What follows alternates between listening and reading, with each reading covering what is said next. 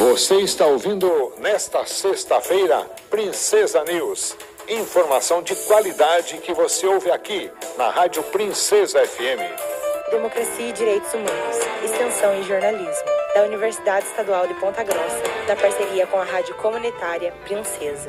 Olá, sou Camila Ribeiro. A emenda constitucional 95 de 2016 do governo de Michel Temer, que congelou por 20 anos as despesas da União, agravou áreas essenciais no Brasil, como a saúde e educação. No caso da saúde, a medida afetou diretamente a chamada atenção primária. A questão foi tema da pesquisa de iniciação científica por Caroline Schmidt de Camargo, estudante do quarto ano de serviço social da Universidade Estadual de Ponta Grossa, com orientação da professora Lúcia Corta Costa. A pesquisa foi apresentada no encontro anual de iniciação científica da UEPG nesta semana, por Caroline Camargo, que falou também a democracia e direitos humanos. A emenda constitucional 95 de 2016, ela afeta o financiamento da saúde de uma forma geral, em todos os níveis de atendimento, né? Então, desde a atenção primária até a atenção de alta complexidade ali, que são os atendimentos hospitalares. Uma vez que essa emenda ela congela os investimentos em saúde por 20 anos, tendo como base de cálculo, né, para esses repasses, a receita corrente líquida de 2017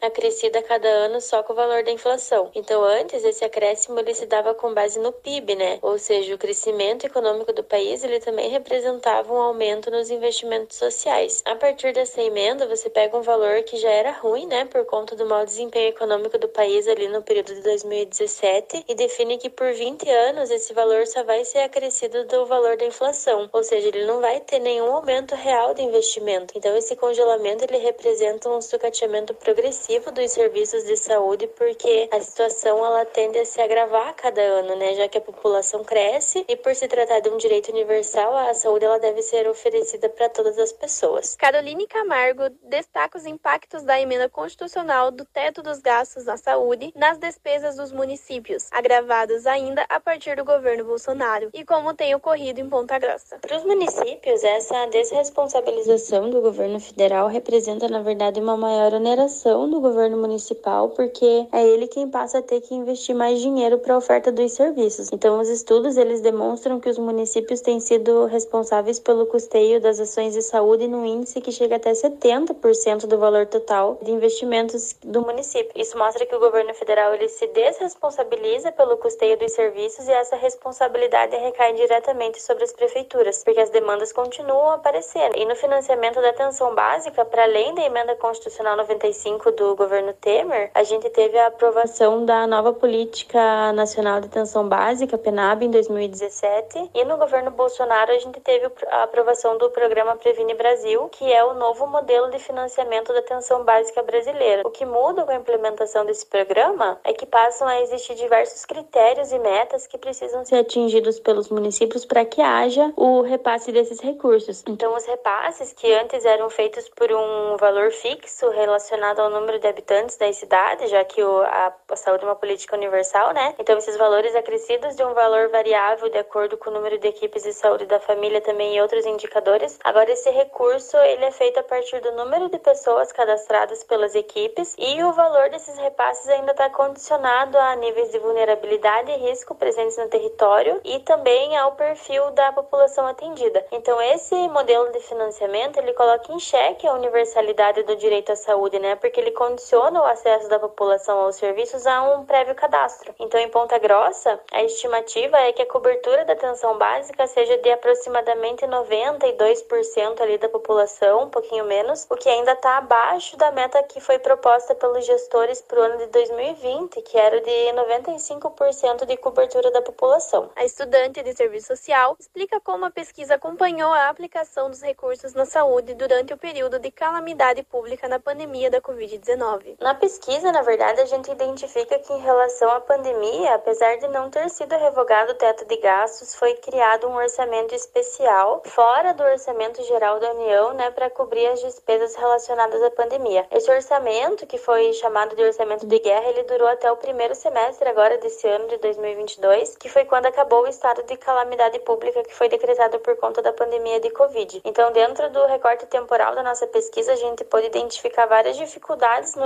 no gerenciamento desses recursos. Alguns estudos demonstram que houve uma demora nos repasses desses recursos para os estados e para os municípios, é, deixando eles em uma situação bem difícil, assim. Mas os impactos das mudanças fiscais e no financiamento da saúde no município vão começar a ser vistos agora, que foi extinto esse orçamento especial. Tem alguns dados no e-gestor, que é um portal do Ministério da Saúde, que contém uns relatórios de domínio público é, no que diz respeito à atenção básica, e esses relatórios demonstram que os valores é, de repasse ao município de Ponta Grossa eles começaram a cair significativamente agora a partir de junho de 2022, que é após a vigência desse orçamento. Então eu acredito que as pesquisas futuras vão poder indicar melhor esses impactos no município. Caroline Camargo destacou ainda a expectativa para a revogação do teto de gastos pelo novo governo do presidente eleito Luiz Inácio Lula da Silva. Sobre o Lula, a gente não chegou a fazer nenhuma análise, mas o que a gente espera é a revogação do teto de gastos, que foi inclusive uma promessa eleitoral aí na campanha do presidente. Então a gente aguarda para ver qual que vai ser a postura, mas a gente acredita que a decisão vai ser pela revogação do teto de gastos. Agradecemos a participação de Caroline Schmidt de Camargo, autora da pesquisa de iniciação científica sobre os impactos na atenção primária à saúde pela medida constitucional 95 de 2016, que congela os gastos da União com a saúde no Brasil por 20 anos. Carolina Camargo é estudante de serviço social da UEPG, com orientação da professora Lúcia Cortes da Costa. A pesquisa foi apresentada durante o encontro anual de iniciação científica da UEPG, realizado nesta semana.